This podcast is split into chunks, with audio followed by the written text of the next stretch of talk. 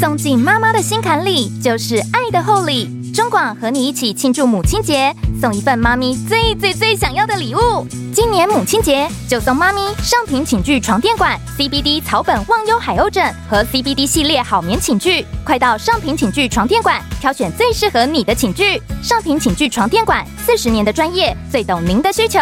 上品寝具床垫馆 CBD 草本忘忧海鸥枕和 CBD 系列好眠寝具床垫，祝您母亲节快乐！好，欢迎回来理财生活通。在我们今天这个单元当中呢，好，请到特别来宾到我们的节目现场。好，我们现在在中广流行网的 YouTube 官网哈，还有在我们的呃中广流行网的脸书官网，还有在我们中广流呃流行网理财生活通的官网也都有这个直播了哈。大家可以看看为什么今天这个人可以扭转盘势，今天台台积电还是 强势哈，大盘上涨二十。三点了，根本就是来踢馆了。先欢迎一下我们的好朋友古海观察家张鸿昌张大帅，大帅好。云芬姐，各位听众大家好。好，今天没有那个耶。等一下，我耳机耶。你有耳机，我怎么没有啊？因为现在没有音乐了。什么？没有音乐了？现在没有音乐了。现在你都已经不稀奇了。是我读不懂那个费用的唇语。对，今天就没有音乐了哈。哎，今天一定要认真来谈一谈啦。我们先跟大家来解释一下台积电，好不好？不是台湾大车队吗？对，你怎么知道？超超火！你刚才讲台湾大车队，我立刻查六四六二呃六二六四零。嗯，股价现在一百二。然后呢？没有啊，你觉得？你很抱怨他，我想说他以后会不会跌？我我会觉得他会出大问题啊！哦，他会出大问题啊！对我我不是啊，我说台湾在整个抢司机的状况之下，以前听说的，哎，我干嘛讲这个啊？以前都是因为我同感啊，因为我前阵子也有叫一次叫五台，是来三台啊，真的 真的，因为我也有时候也是会请餐厅叫，他们也跟我说很难叫，很难叫，嗯哦，所以原来是这个原因呢？哦，人人帅就好叫啊，对，我只听到声音而已。哈，台湾大车队不重要啦，台湾的护国神山，机体电路比较重要。对啦，护国神山比较重要啦。好了，我刚讲到，我刚刚感觉，我刚好前阵子也有发生，教务台来三台啊。哦，真对呀。对啊，对对对，我原来是这个原因，我就听懂了。嗯，而且我跟你讲，没有人探讨这个问题啊，台湾的人力到底去哪里了？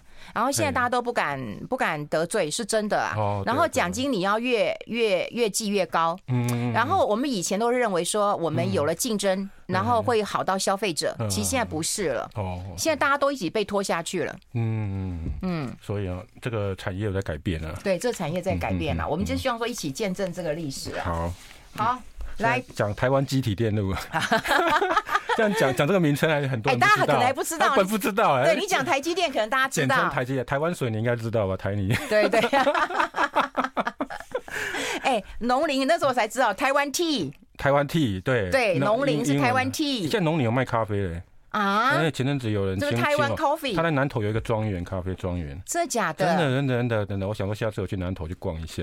哦。哎，在台湾当地的咖啡庄园。哦。哎，好扯远了，讲一下台湾集体电路啊。好，台湾集体电路干嘛一定帮他证明啊？没有上哎，今天为什么没有没有跌？就是因为上礼拜本 ADR 大跌嘛。对。然后今天它稍微比较抗跌一点嘛。对。哎呀，所以是台积电，不是我。是台积电，哎，害了你还是救了你？没有救了我，他没有跌那么深，对对对，他碰到那个前波低点五五百零四就没有跌破嘛，哎呀，我觉得五百其实是一个非常重要的关卡，对，但是我一直你知道吗？我上次就一直在等嘛，我都。台积电我都是等短线有重挫才做一些脆嘛哈，就这样子方式嘿。那台积电法上次上个礼拜法说哈，嗯，哎，我觉得这次法说出来哈，有人解读多，有人解读空啊，嗯，就很怪。哎，对对啊，所以你会发现 ADR 第当天的 ADR 是先涨，嗯，然后后来下开高走低嘛哈，留个下上一下哎上一线，然后后来呢礼拜五晚上 ADR 又跌嘛哈，嗯，那台股台股其实 ADR 之前啊台股的台积电股价之前先跌了，嗯，其实那之前外资有出一直出报告嘛，说比较看空嘛，说它可能会调降它的今年的营运状况嘛，哈，所以外资其实还还蛮用功的哈。我们说外资用功，好，他之前都先知道了哈，到底有什么消息我们不知道，但是要比较用功哈，所以之前股价就先反应了哈。那看起来就台积电今年可能会面临说，就金融海啸以来的一个衰退的情况嘛，就营收可能会减少的情况。对嘛？你看它营收衰退，但它资本支出没有减少，没有减少，所以大家不会解读到底是多还是空嘛。所以就两个前外资分析师就跟嗯。公司叫板了嘛？有没有？我们那个陆行之就陆行就讲说，不知道公司在想什么嘛？嗯，哦，然后那个陈振化那个就说，哎，这个公司是现在是落后指标，他很怀念起之之前那个张忠谋时代啊，他会讲比较明确的东西哈。他们他们两个外资分析师就抱怨说，哎，现在台积电的法说会好像讲的东西他们都已经知道了，没有前瞻性指引了，嗯，所以没有 surprise 了哈，或是方向性，所以他们两个就跳跳出来抱怨了哈，甚至说，哎，为什么资本支出明明就是年初的时候你就应该下修了嘛？可是为什么拖到现在才下修啊？嗯，好，所以这样的一个情况，其实我待会会讲一下为什么现在公司有这个态度了哈。我们先回到。二十年前看台积电的二十年，你果然是要讲历史的，你果然就是大帅讲股。我跟你讲，大家都喜欢看一季哈，或者是一个月哦。我我我投资股票比较比喜欢看的，我喜欢看大家看那个比较大的大的方向哈。然后跟大家讲，大家回头来看现在就比较了解了哈。二十年前呢，我们先看第一张图了哈。二十年前呢，我是二十岁，玉芬姐是十八岁。年前我好害怕哦，我跟你讲，台积那个表没有出来，哎，表赶快出来，因为台积电 IPO 的时候 我就访问过张忠谋先生是是是，对，IPO 的时候，哎哎，对他他还问我说，是现在记者应该有大学毕业吧？怎么这样子啊？那真的是对对。那他说结婚了吗？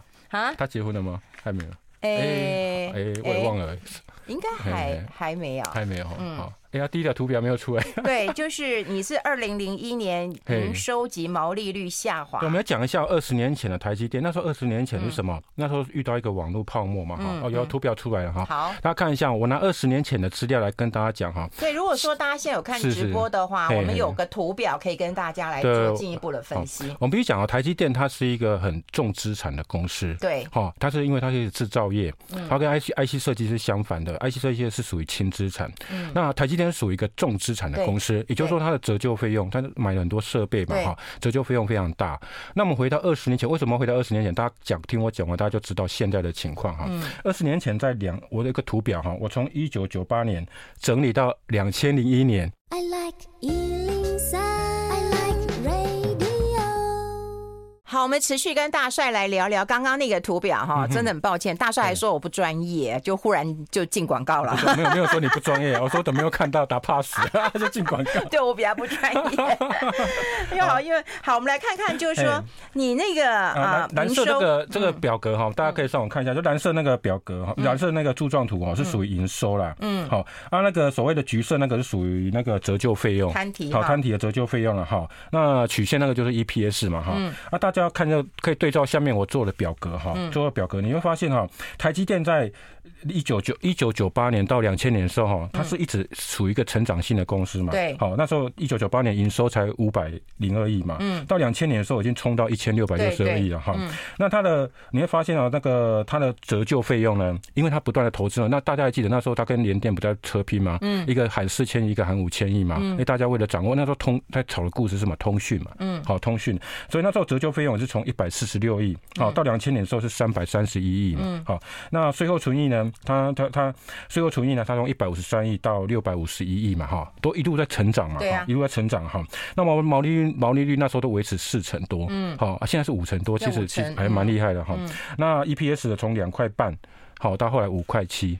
好，但你会发现，两千零一年大家都知道嘛，两千年网络泡沫，两千零一年之后整个全球景气就整个荡下去嘛，哈，所以那时候它的营收就减少了二十四趴，到一千两百五十九亿，嗯，好，但是你会发现一个费用它不会减少，嗯，叫折旧费用，哦，对，有没有发现？有，它折旧费用从两千年的三百三十亿增加。到四百八十九亿，对对，好，这个东西你没办法说，呃，我今年景气不好，我今年折旧不摊了，不可能嘛，不行，哎，不可能嘛，哈，所以它折旧，而且因为它之前投资很大，所以它折旧。就是往往上再翻翻增加上去的哈，所以它增加了一百五十八亿哈，然后你会发现，哎，当年的税后纯益立刻跳水，从六百五十一亿减少，立刻减少到一百四十五亿。那一定的啊。那毛利率呢？从四成四四十四趴掉到二十九趴。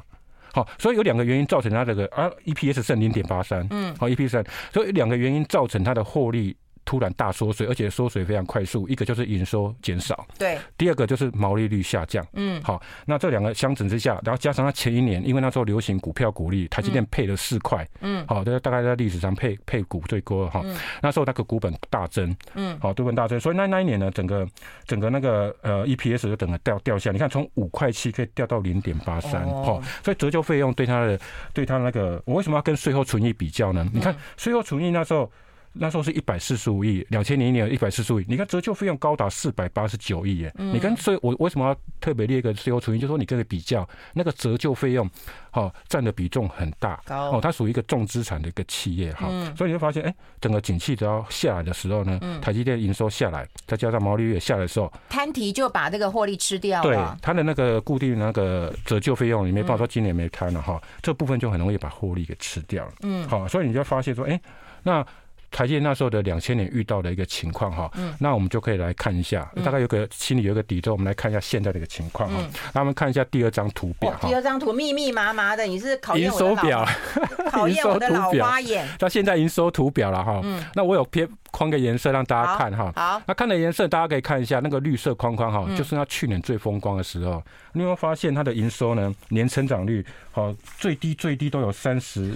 几趴？哎，有时候还有六十五趴。哎，六十五趴有没有？去年，所以它股价那时候在去年最低月份不是见到高点六八八元嘛？对，最厉害了。啊，股价领先基本面反应嘛，所以它股价先见高啊，那时候也在高档嘛，哈。可是它营收一直在不断的成长，嗯，好，那不断成长这个之下呢，魏哲家甚至说去年不是景气不太好嘛，到到那个所谓七月法说的时候，哎，他还上调了。它的美元营收五趴，从三十八变三十五趴，为什么？因为那时候它成长还蛮强劲的哈，所以那时候上调哈。可是你看今年，今年第一季的台积电的营收，哎。就创下什么？我刚我们刚刚一开始提到嘛，哈，就是说他出金融海啸，它手衰退嘛，他可能对对，它可能出现说，而且它好，没有他没有他的看第一行一百一十二年三月，嘿，而且他台币的营收没有达成他的财测，嗯，美元营收有啦，美元营收达成一点点哦，差一点差一点破哈，但台换成换成台币的营收是衰是是没有达成他的财测，上次法说会猜测，然后三月份呢，三月份他的那个营收呢，比去年同期呢衰退了十五趴嘛，哈，那年增率就累计啊最。右上方那个蓝色框框啊，哈，它今年的营收累计的年增率只有三点，哦，三点五八趴，就三点六趴了哈。那你看看下面那个蓝色框框，去年同期的三月，嗯。台积电的营收是可以成长三十五趴的，哇，好，那你会发现整个营收的成长率去年是非常的猛，嗯，很多人累计的营收都不断都有三成四成，哈，那今年的第一季到三月为止，好像营收是成长三趴，嗯，那我过去在看公司，就是说他们有一个景气循环。嘛哈，当它强劲成长之后，接下来哈，只要营收开始动能减少的时候，不会只有几个月了，大部分都会连续好几个月的情况。所以你有在，所以这个是这个在第二季，接下来如果营收应该也是不好，对不对？对，因为第二季它就预估中位数会衰退六趴多了嘛，对对，呃 Q O Q 了哈，所以那个第二季营收这个部分应该是会年增率减少，而且他说预估全年有可能减少衰退嘛，对，好，所以在今年营收就没办法动能就没办法增加了，嗯，所以我才会说，哎。那有没有符合刚刚我们讲的两千年的情况？第一个营收开始有减少的情况，有，对，有减少的情况。好，那再接下来我们就看第三个图表，嗯嗯，第三个图表折旧费用，折旧费用看一下它怎么。你们看台积电的折旧费用。这两年是暴增，因为它有一直有资本支出嘛，我们也期待它有资本支出啊。对对对对，所以你会发现哦，你国外设厂啊什么的，对对对，它现在有很多要设厂哈，还有先进制程。嗯，哦，我这边有抄个记录哈，就是说那个五纳米哈，五纳米一个月有五万片晶片的投资了哈。一座一晶圆厂就要一百花一百六十亿美金啊，就将近五千亿哎，就五千亿啊，所以那个现在后面哦也是投资的资产资本支出也越多。那你会发现它的它的资它的那个折旧费用在后面最近这两年了哈，嗯，折旧费用那个已经到四千亿了，之前都两两三千亿嘛，啊，那二零二一年跟二零二二年它的折旧费用就大增嘛，嗯，啊，因为它投资越来越大嘛，哈，它就越来越大哈，那。那个，所以就造成说它的折旧费用，那折旧费用为什么大增？就刚刚玉芬姐有提到，它的资本支出不断的增加。我们看下一张图表，我就把资本支出再放进来。哇哇哇！哦，有没有都？嗯，哎呀，注哎、欸，大家还是要容忍一下，我的这个图表做的比较阳春一点。我不会，我觉得这样很清楚了，我都还不会做呢。我只会做这样一次，那已经不错了。以后你帮我做一下。好，那个一样哈，橘色那个部分是折旧费用嘛哈。我们刚刚提到，它最近两年折旧费用不是增加到四千多亿嘛？对。那那个比较深的红色、暗红色那个部分呢，就是资本支出。嗯。你会发现这两年的资本支出呢，也是大增。有啊。像去年已经到一兆。嗯，那一兆是什么概念呢？它去年营收二点二兆，嗯，二点二、二点三兆，它大概已经占一半的，将近一半营收，嗯，好，这个资资本支出已经占几几半营收，这这这无可厚非啊，因为它是重资产，而且它要追求它的先进制制成。对，我一定要去买机器、买设备，甩甩对手了哈。所以你会发现它一直有一个很庞大的一个资本支出，然后这个资资本支出会形成一个。呃，接下来的折旧费用不断的增加。好，这个我们都懂了。那你怎么解读？其实我们很想知道，看起来有点妙的感觉。我们先休息一下。OK，好。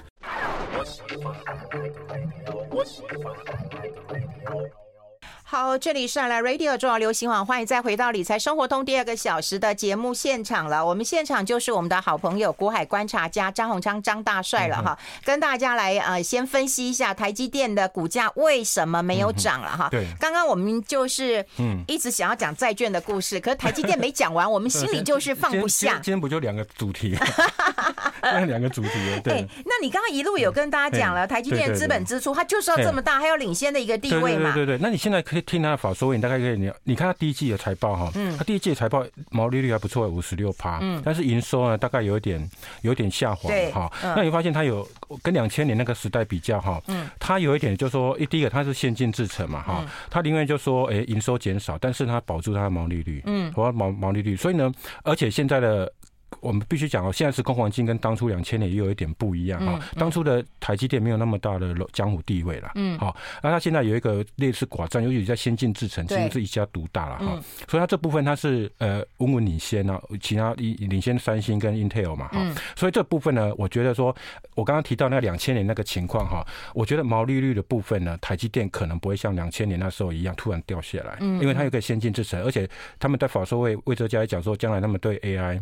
好，ChatGPT 这个部分的应用，他们非常期待嘛。好，那这部分的应用，我想晶片方面的先进制程还是会继续使用，而且现在竞争者没有那么多，所以我觉得毛利率可以守住。那大家要比较注意，就是说今年接下来的营收，他现在预估说今年会呃最差会有小衰退嘛，微幅衰退。对，那会不会在下次法说会？诶、欸？又可能呃，IC 设计业的库存哦还没有降下来什么的，他如果再继续下修他的营收预出预估的话哈，那可能对他的，因为他折旧费用不会减少嘛，我刚刚提到，他折旧费用不会减少，明年也不会减少啊，好，所以那个部分你就要就要去想说，哎，他的 EPS 可能会受到影响。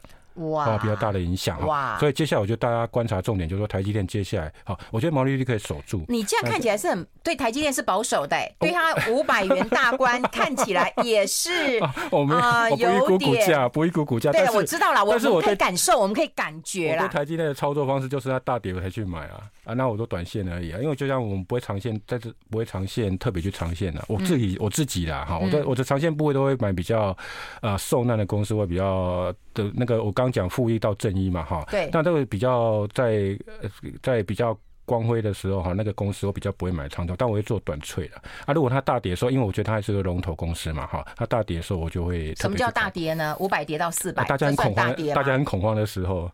嗯，大家就像去年，现在有恐慌没有？还没有，现在哪有恐慌？你现在有感到恐慌吗？哦，没有，懂了没有啊？我个人呐，我个人会这样子，要听得懂，听得懂。我这一两年就这样子操作台积电的，对，就就吃吃他的豆腐啦。啊，没有啦，没有了，就是嘛。那不然那个存股的人怎么办呢？我们要参与一下哦，参与一下才能上。你好会讲话，我都说吃豆腐，你就说参与啊。好好好。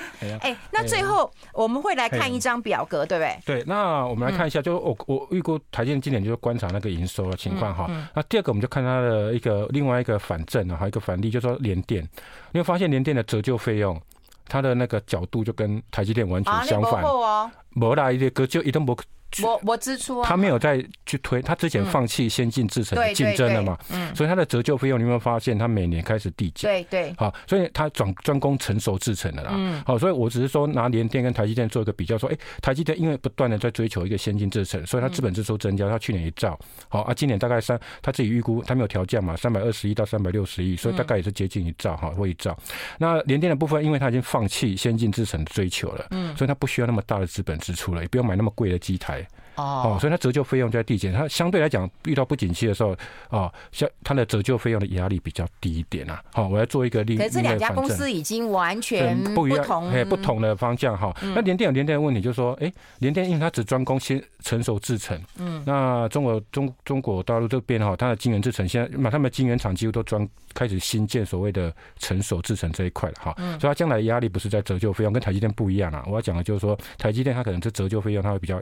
随着资本支出越来越大，但是呢，联电的部分呢，它因为它折旧费，它已经没在没在追求先进制程，所以它折旧费用的压力就没那么大，而是产业的景气环境对它来讲比较重要。哦，哎，我说两家公司是不一样的情况。好，就是大家今天有没有上课？就是说，如果你有长期投资台积电的话，你的营收当然要关注一下它的营收。第二个，你就要知道，哎，资本支出是一个好事，可是对于摊提来讲的话，那是一个甜蜜的负担。所以它必须一直成长。对对，你就必须要有这样的一个理解，让它把它我。把它勾稽起来，让大家更能够理解了。好，除了台积电之外呢，其实我们今天也会讲金融股，不过不是现在，就是让今天如果没有破破千的话，就不会让大帅。现在总共八百，对吧？没有破千，我们就不会让大帅那个下线。对对对。啊，可是，所以我们现在就不讲那个金融股，因为现在台湾存股比较多的，大概就呃台积电跟金融股啦。哦，那数那数百万大军的。嗯，对对。好，我我觉得台积电，我补充一下哈，你还要再补充。我觉得台积电这个法说会哈，大家觉得说，哎，他为什么很多那个外资分析师哈，包括前外资分析师都讲说，你为什么不一次下修预测，要这样慢慢的下修哈？那我自己觉得哈，台积电它有一点，现在台积电的那个公司对市场的心理有一点抓不太住，嗯嗯，哦，它有一点临时式的，比如说去年七月的时候，它是还上修它的美元营收，刚刚提到嘛哈，可是到十月。法说会的时候，他才下调他的资本支出。去年啊，一成好下调十趴。那今年也是一样，一月份的时候，哎，他还是说，哎，他会微幅成长。好，别人衰退，他还微幅成长。可到这一次法说会四月的时候呢，哎，他就开始下修了。那我发现他有点临时式，就是说慢慢的、慢慢的这样下修了哈。如果我是呃公司的老板的话，如果我要掌握这个市场的证券心理的话，我干脆一次砍，一次到底，一次到底。嗯，接下来呢，你的期待只要有一点点好转的话。那股股价上就不一样了。对，我下修个一层，可是不到一层呢，对，不到一层就很好了嘛。先降低大家的预期，然后接下来慢慢的上。那台积电是比较看，应该说是它比较掉地的，一共比较老实，还是比较正派的啊。对，他就只看到什么说什么，所以就慢慢的有改给说外资分析师会不耐烦，就说你为什么每次都这样降一点降一点，好像没有一次这样降，然后甚至有人打说，有人说下一次你会降资本支出了。好，就会调降。哎，那个是陆行之讲的。哎，陆行之讲的。对对。那公司的说法，像魏哲家就说，我因为看到未来长线的 AI 的前景，所以我不打算调降资本支出嘛，就暂时还没有看到需要调降资本支出。调降资本支出是比较长线规划的嘛。对。好，所以就两个角度是不一样哈。嗯。所以我就觉得说，哎，像一般来讲，公司哈，如果公司比较偏多的话，有两种情况。第一个就是我刚讲的，好，再就是台积电的情况。那第二种情况，老板呢，啊，就像以前有一家很大的。被动元件公司跟一家智慧型手机公司，嗯、那股价在下跌的时候，老板一直喊多嘛。对，哦，那就不一样嘛，目的是不一样的。他有一些就一直喊委屈啊，委屈啊，但是股价还是一直破底嘛。对，但听他的股票，听他话的人，股票就会套牢啊。嗯，那台积电是另外一种情况，我觉得他市场心理就没有掌握好，他就是哎，慢慢只看到什么在在做什么哈，他就给外资分析师觉得说你有点慢半拍的感觉。对了，而且我们觉得台积电是很名门正派公司啊，它的摊提不会像以前我们跟大帅也讲过一家公司，他的那个折旧摊提要摊个十年、十八年、二十年的，所以他是名门正。派的公司啊，对对，但大家要把这个五年了，好，他摊五年而已啊，所以你就会知道他很吃重，很吃重，对，好，好，那我们可以讲，哎呦，我们 YouTube 加脸书已经九百多人了，好，赶快破千，我们就要讲金融股为什么出现问题了。但我们今天问题了，买点了，好，问题了，有问题啊，就一定有问题。你看，对，好，你就是比较会修饰化的人。我要跟你好好的学习啊，不然主持你来主持好了。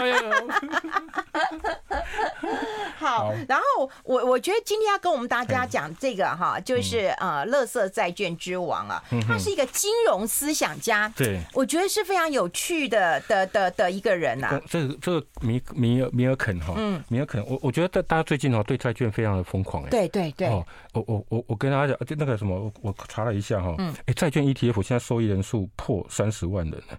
哦，那现在呃去年底才十四万呢。嗯，那现在四月初已经涨多一倍了。嗯，好啊，大家现在资金都往那边啊，现在是三十二点六万了。安全嘛？很安全，大家觉得安全了哈。然后另外那个规模今天一点四兆也是创历史新高了。这是国国内的是吧？对对，国内债券 ETF 哦，所以大家现在债券对对债券还蛮热门的。嗯，哦，呃大部分都是买那个所谓的投资型债券或公债啦。对，就是比较投资等级债啦，高高平等的。不过我最近都常跟我朋友这个单位有人在问说，哎，那我要不要买债券 ETF？因为很多人都看到人家在买哦，就跟着买，又有羊群效应了。对，那我。他们有他们买债券的理由的两个哈，大概三个了哈。第一个就是说，哎，他们觉得升息已经达到尾声了哈，债券在跌的空间有限。第二个，将来联准会降息的话，好，那我会有那种资本还价格利差价差嘛哈。第三个汇差嘛，因为美元开始走弱，然后将来换汇的时候会有那个汇兑收益嘛哈，会有这样的一个情况哈。那最大最大就是因为你看我我看所有的债券 ETF。大概都在打底阶段嘛，哈，啊，大概去年到现在大概涨大概一成左右啊，哈，啊，他们最期待就是将来降息的话会有资本利得，嗯，会有一个很大的债券利得了哈。那我常常就问说，我那个朋友，我问我有来问我的朋友就说，哎，如果降息的话，你是要选股票还是选债券？嗯，你觉得哪一个比较会涨？嗯，对，如果如果联总会开始降息的话，嗯，你会选哪一个？嗯，那大部分人都跟我回答说，哎，那降息的话，大家觉得他股觉得股票会涨。嗯，但是可能会先跌再涨。对对，它可能先先跌再涨。哦，但是好像报酬率来讲的话，哎，股票的报酬率应该会比债券报酬率还高啊。我我们先休息一下，好不好？让大家再冲一下，好不好？好。I like 好，我们要持续跟我们大帅来啊、呃、聊一聊啦，嗯、这个垃圾债券之王啦。哈。刚刚有讲过，就是说现在有很多人买啊债券啊，不过他我们现在很多人在买的，大概也就是高平等的债券啊。哈，那你那个垃圾债哈，我真的觉得能够发明的人倒是蛮厉害的。对对对，把把发扬光大的人是我们今天要讲的主角，叫米尔肯啊。哈，那垃圾债券跟我们现在大家很喜欢买的债券 ETF 是不一样了哈。债券 ETF 现在买大家都买投资级或是美国公债嘛，哈。美国公债哈，那现在公诶，现在债券 ETF 买到募到爆呢，那个元大那一档也募到爆，你知道吗？嗯，他也募到爆，那个他已经没有在初级申购了。哦，有没有？卖到爆啊？对啊，零点六七九 B 啊，你要卖到爆。所以我刚刚说债券现在是的确很热啊，嗯，好，初级申购只能在交易市场买卖了哈。我觉得他就是哈 timing 对，然后如果你会行销，你很快就爆啦。对对对对，而且他去年才八千多受益人，现在已经将近十万呢。你看，去年当然封股票啊，谁会赔债券？债券所以真的蛮。债券去年赔死啊！他如果去年推，他我觉得也不会那么好。对对对，现在大概都去年下半年进场到为主了哈。那我们讲一下那个乐色债，讲讲另外一个债券，就是乐色债券了哈。现在改为非投资级等级债券。对对。所以以前的高收益基金，现在都改为非投资级等级的基金了哈。那乐色债券呢，其实哈。早是一个米尔肯把它发扬光大，不是他发明的，但是是他把它发扬光大的。嗯，好，那这个米尔肯呢，可能大家有一些人觉得陌生了哈。嗯、那米尔肯这个人呢，他在美国的金融地位哈，除了 J P Morgan 以外，接接下来有人说以前是 J P Morgan，就是。挽救一九零七年美国股灾，跟美国联储会没有出现之前，专门在在在拯救美国经济的这个 J.P. Morgan 哈。那接下来呢，最影响力最大，他就大家美国那边就讲说，他最大就是米尔肯啊，哈，因为他把乐色债券发扬光大，让中小企业都可以融资到嘛，哈，他是一个。那两千二二零二零年的时候呢，川普甚至为了这个米尔肯，因为他后来犯犯罪哈，被起诉，然后坐牢嘛，哈，然后甚至不得进入证券市场。川普甚至还为这个米尔肯呢来特赦他。那时候川普不是特赦了很多人嘛？哈，那米尔肯是其中一个，然后还称赞他为什么要特赦他呢？因为他是对什么金融业有非常卓越贡献的人。嗯，哦，甚至呢，很多男人也要感谢这个人。为什么？因为哈，他曾经中过射物腺癌。嗯，哦，前列腺癌就是射物腺癌。嗯，他因为之前他中的时候呢。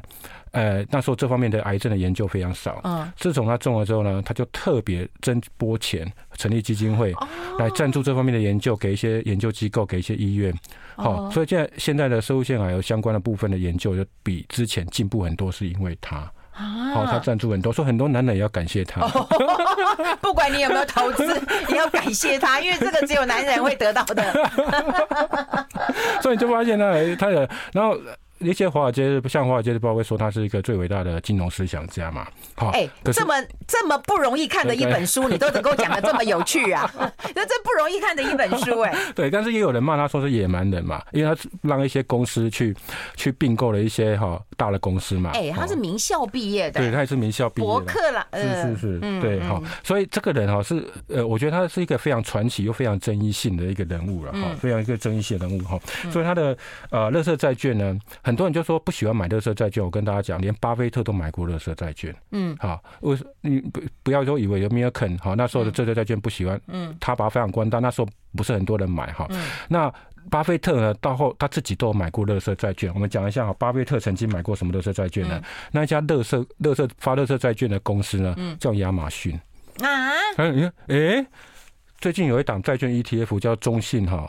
那高平等的公司在 ETF 啊，那里面有亚马逊呢，但是他现在亚马逊是投资级公司债，他不是。对啦，对啊，他现在今非昔比了。对对对，但巴菲特哦曾经买过乐色债券是在两千零二年的时候，两千零二年的时候发生什么事？我们刚刚在讲台积电有提到，那时候发生什么网络泡沫？嗯，亚马逊那时候股价从一百块跌到十块钱的时候，那时候巴菲特有去买这个乐色债券。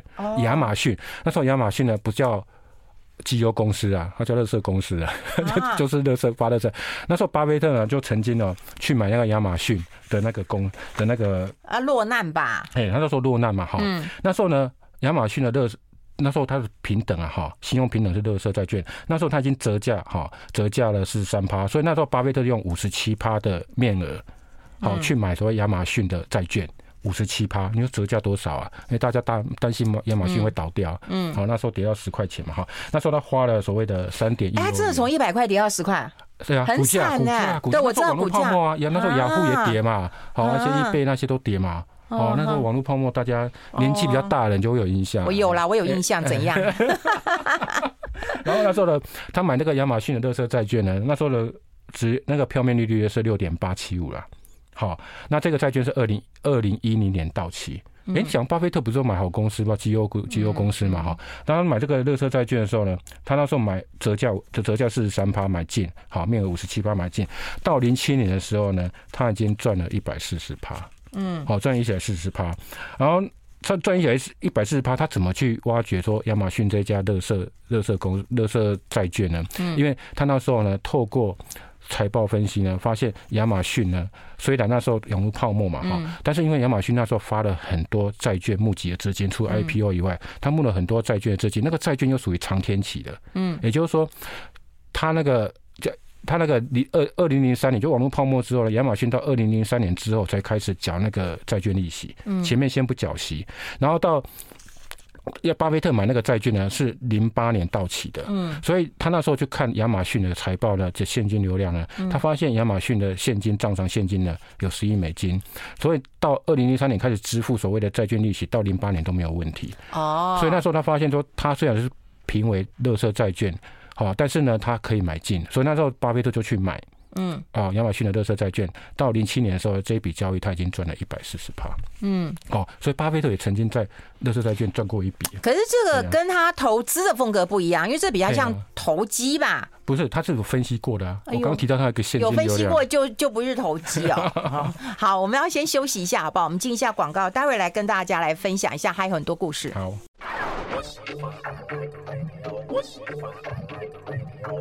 好，欢迎回来理财生活通，我是夏云芬，在我旁边的就是我们的张大帅了哈。嗯、我们要跟大帅来聊聊这位奇特的风云人物啦。嗯、其实他，我觉得他是风云人物，是因为说他一样，就是他不是大富大贵之家，虽然他他爸爸是会计师啊，可是他就是就是那种中产阶级啊。对对对。然后就会念书这样子。他其实哈小时候就因为家庭的影响哈，他爸爸哈曾经是个会计师兼律师啊哈，在那个年代会计跟律法律没有那么复杂了哈，所以不像我们现在分会计师跟律师。是啊哈，虽然爸爸是兼会计师跟律师，然后要帮人家报税啊哈，然后或是一些法律上的程序要做的啊哈。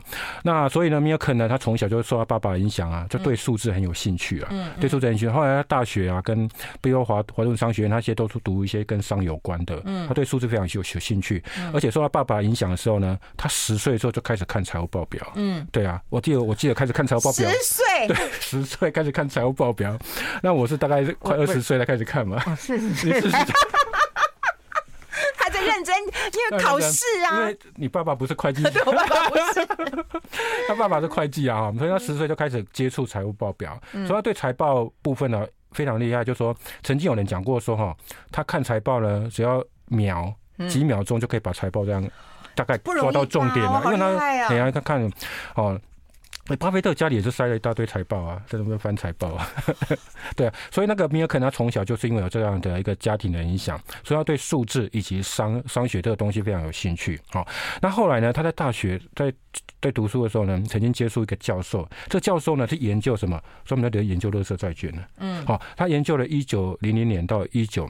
好，呃，四三年这段时间呢，如果债券，因为在热色债券都是因为信用比较差的公司发的债券嘛，可它的利率会相对比较高，因为要弥补那个所谓的风险嘛，哈，所以它那个利率比较高。然后呢，在这个教授呢就做一个研究说，诶，虽然它的风险比较高，有违约风险、倒闭风险，甚至我的钱拿不回来的风险嘛，哈，那我干脆用一个 portfolio，就是我把所谓的热色债券要用一个投资组合的话，发现。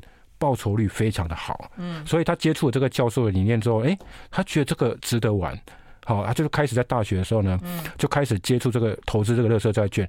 那时候乐色债券在美国呢是登不上台面的啦，嗯，也就是说他们在黑板上，也就是说在证券交那个交易的部分都是用公债或是所谓的投资级公司债，嗯，好，乐色债券是根本没有在交易的，因为根本没有人会去交易，嗯，所以他对这个非常有兴趣之后，哎，他就开始做。自己下下海去做实验，可是那时候没钱啊，嗯，他就动他爸爸的客户的脑筋，嗯，他跟他爸爸的客户的脑筋就说，哎，就说，哎，这样子好了，我帮你买这个乐色债券，比如说 A 公司、B 公司的垃圾债券，赚钱呢，你分我五十趴，赔钱呢，我帮你全部承担，我帮你付。这这听起来猛听，我觉得很像黑道。而且大学生而已。对，那么早年有没有，就是说那个还没有，就是我跟你讲，就是那种还没有很很法治社会的时候，说，哎，我那个有人欠我一笔钱，你去帮我讨，讨到了以后，我就 分五十趴给你，是不是很像黑道啊？没有，他有点空手道了。对，就是空手，黑道就是空手道。对对对，我没有出钱，可是你去买嘛。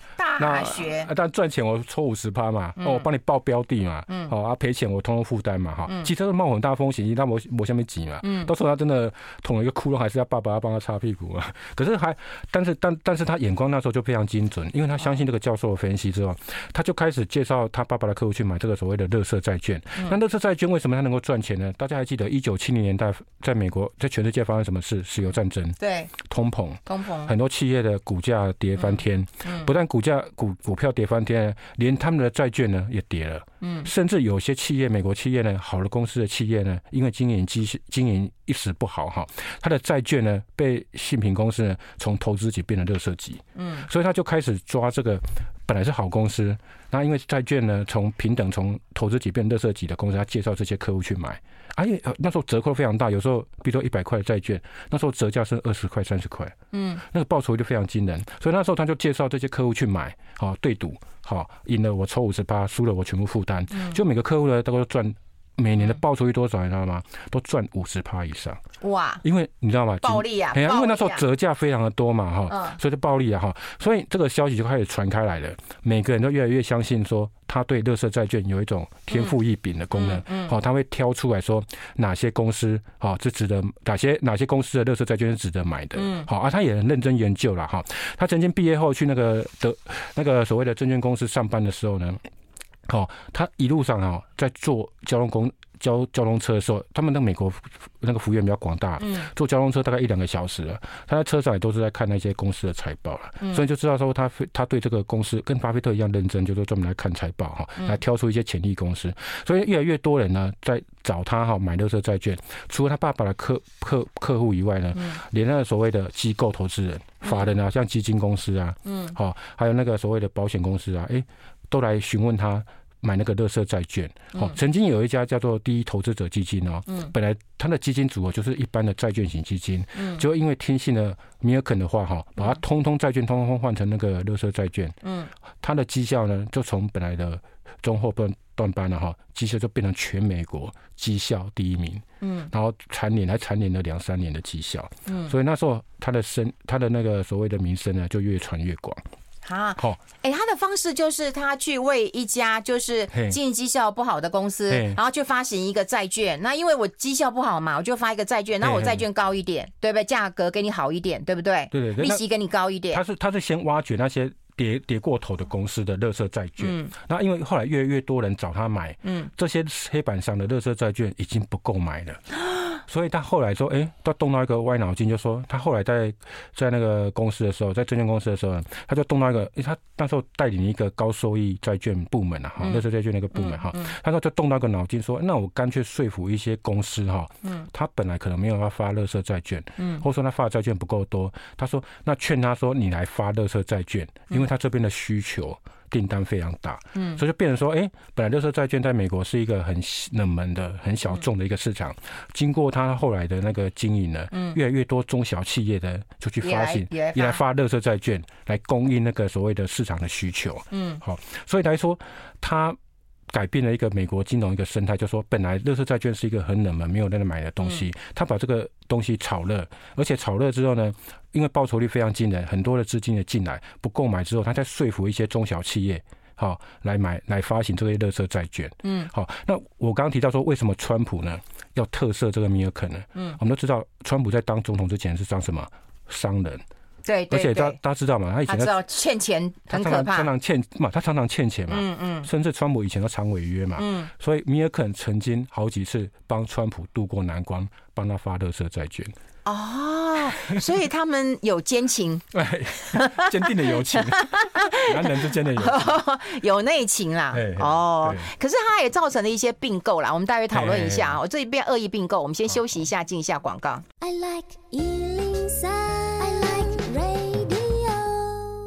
好，我们要持续跟大帅，对，谢谢大家的支持啊！我们的那个 YT 加我们的脸书现在破千了哈。嗯，哎呀，谢谢玉芬姐魅力真大，也不枉我今天穿低胸。那我坐你旁边太吃亏了，都没有发现。我要坐你对面啊，因为坐你对面我才看得到。不过重点就是我们用内容取胜，好吗？哎，不能这样讲，我也是内容取胜。好，内容取胜就是我希望透过节目让大家听听课的感觉啦。好好好，显然还是大家对金融股比较关心。不过我们来聊聊这个金融思想家，其实这几个字来影响到我。不过他其实也闯了一些篓子啊。对。第一个，他也发现了一些恶意的并购。对。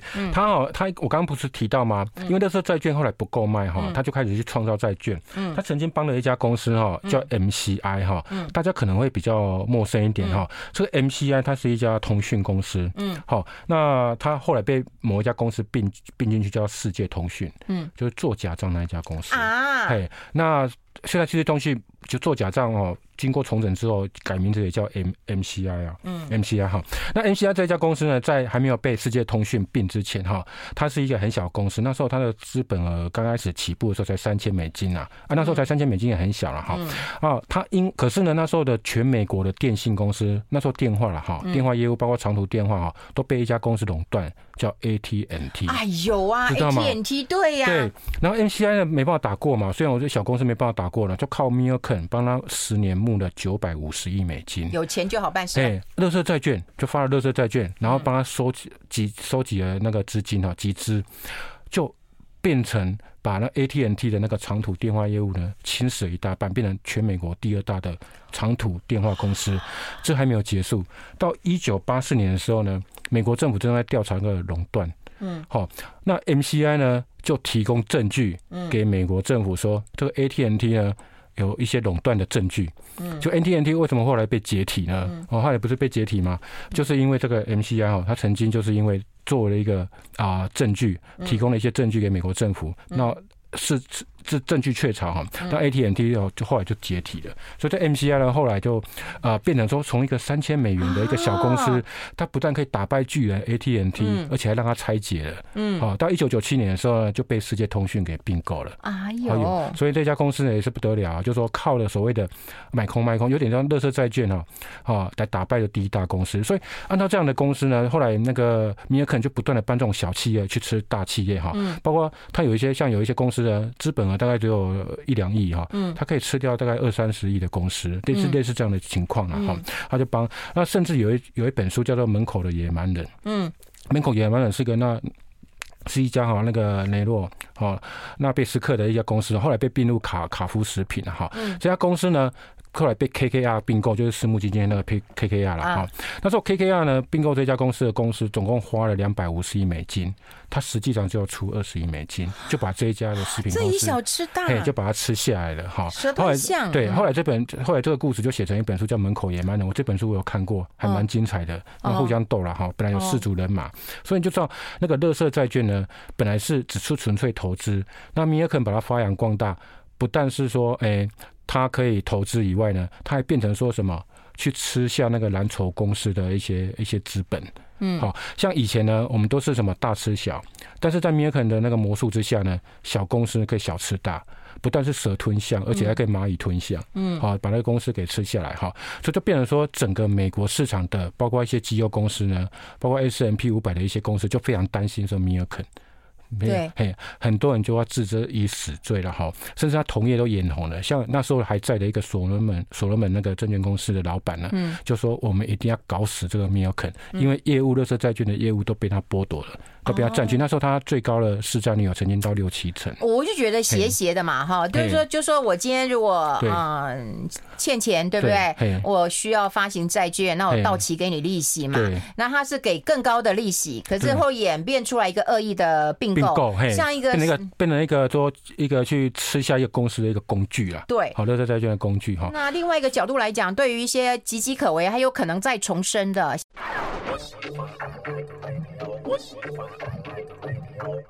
好，我们持续跟大帅。刚刚我们在广告时间，我们两个还没谈妥，只剩一段了。你到底要谈哪一个？我很客气。我简单讲一下他结局。我简单讲一下结局了。后来米尔肯为什么被抓到呢？哎，他其实啊，在做那个乐色债券的时候，他曾经有密账。他跟一些员工，为什么有些员工会死盯大地也跟着他？是因为他有密账，就说他有一些消息的时候，他会先上车。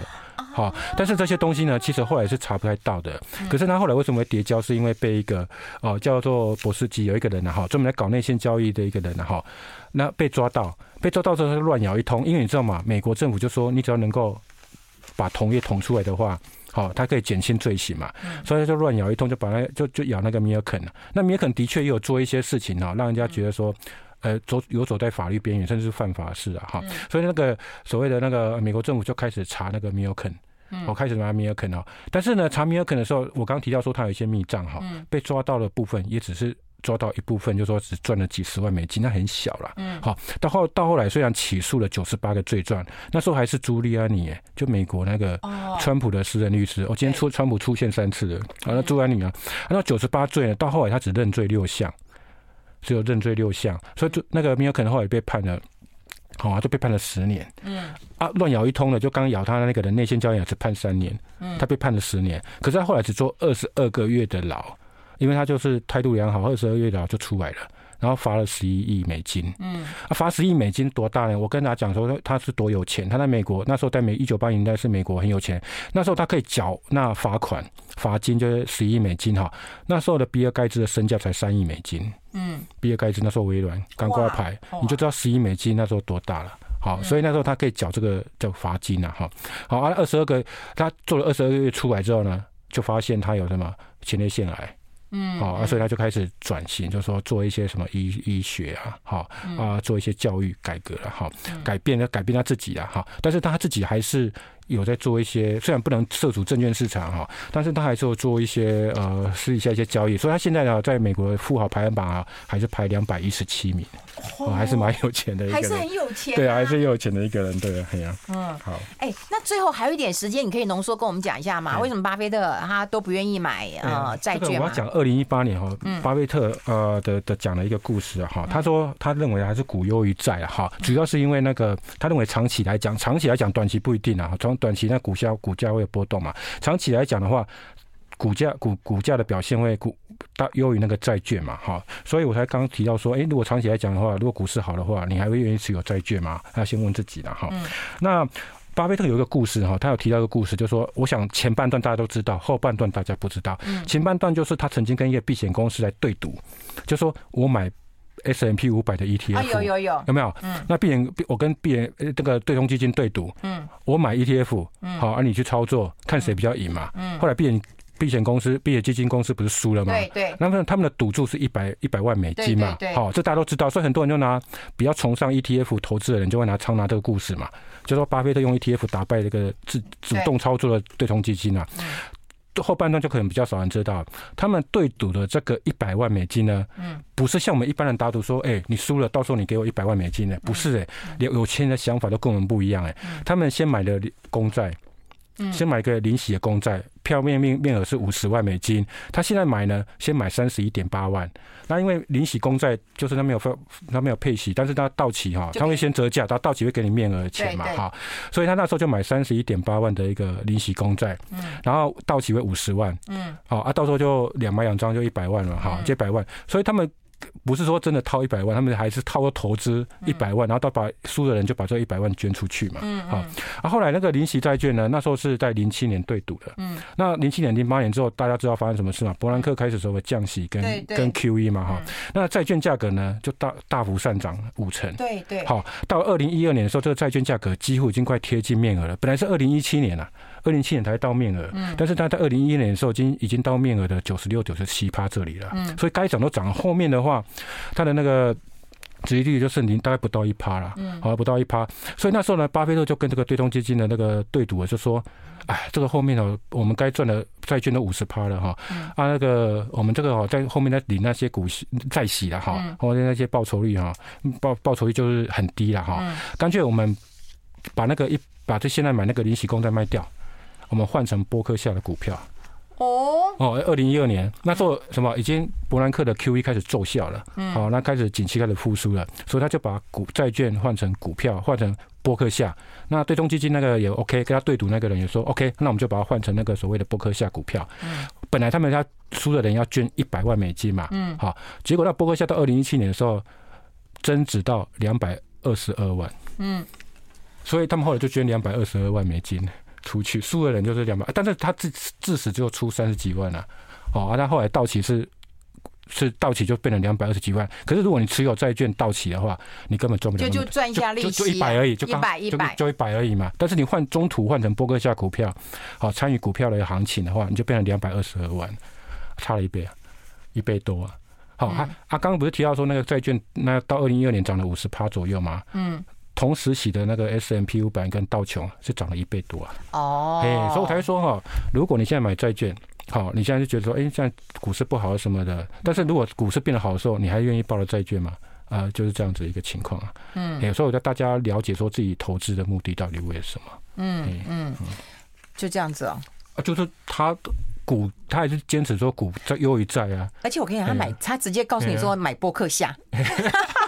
那对方有同意啊？对，对方也同意啊，对啊，他都不会说自肥或怎样。对对，没有啦，就自肥就买股就就因为也是要捐出去，他对自己有那些钱都要捐出去嘛，他对自己有信心嘛，所以很多人就知道前半段的故事，说，哎，那个对冲基金输了一百万，嗯，然后他们就捐了一百万，但是后来其实不是，后来结局是总共两百二十二万多。哦，那不二十二万多这样子。哦，哎，我们还有一点时间呢。像这个高呃，就是过去的高收益债券，然后其他就是游乐色债，然后现在呃，就是全部把它证明，就是它是非投资等级债。对，嗯。觉得这样的说法，这样的历程，你同意吗？不，我觉得哈，大家还是我回归说，大家你要投资是什么？我常说高股息，你买高股息是为了什么？你买台积电是为了什么？好，你买了金融股是为了什么？而不是别人买什么就为了什么嘛？哈，那像投投资级的债券、公债跟非投资级的垃圾债券是不一样嘛？嗯那个公债的部分是跟呃所谓利率比较攸关嘛？嗯好，按那个所谓的那个垃圾债券就非投资级等的，你就要考虑到公司的信用风险嘛？嗯那他们都都会在。景气搭配的，为了景气复苏的时候，他会去买那个垃垃圾债券嘛？哦，这家因为倒闭的风险就相对比较低嘛，所以我觉得重点就是说，你到底你自己需要买什么？你的风险属性是什么？比如说我刚讲的金融股，啊，有些人就是因为只是听了一个网红讲说他喜欢买富邦金，就跟着买富邦金，搞不好他个性比较适合买彰银，不不能，上海商银或这些东西嘛，哈，所以我觉得是大家了解自己比较适合买什么样的标的会比较好。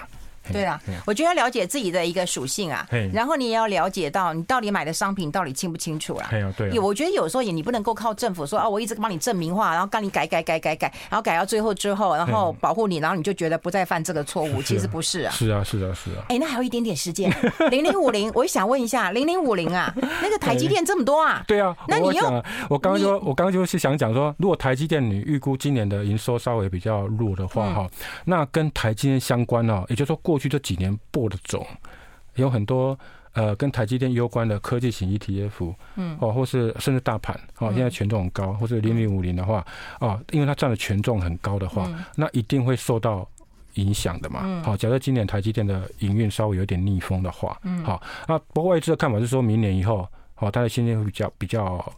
会比较呃，它它的那个景气会复苏之后，它新兴制程会相对比较有就恢复成长就是了哈。所以如果今年比较不好的话，嗯，好相关的相关的 ETF 或什么的，你就要心理准备。好，好好好，讲清楚了。嗯，好，谢谢大帅，拜拜拜拜拜拜拜拜。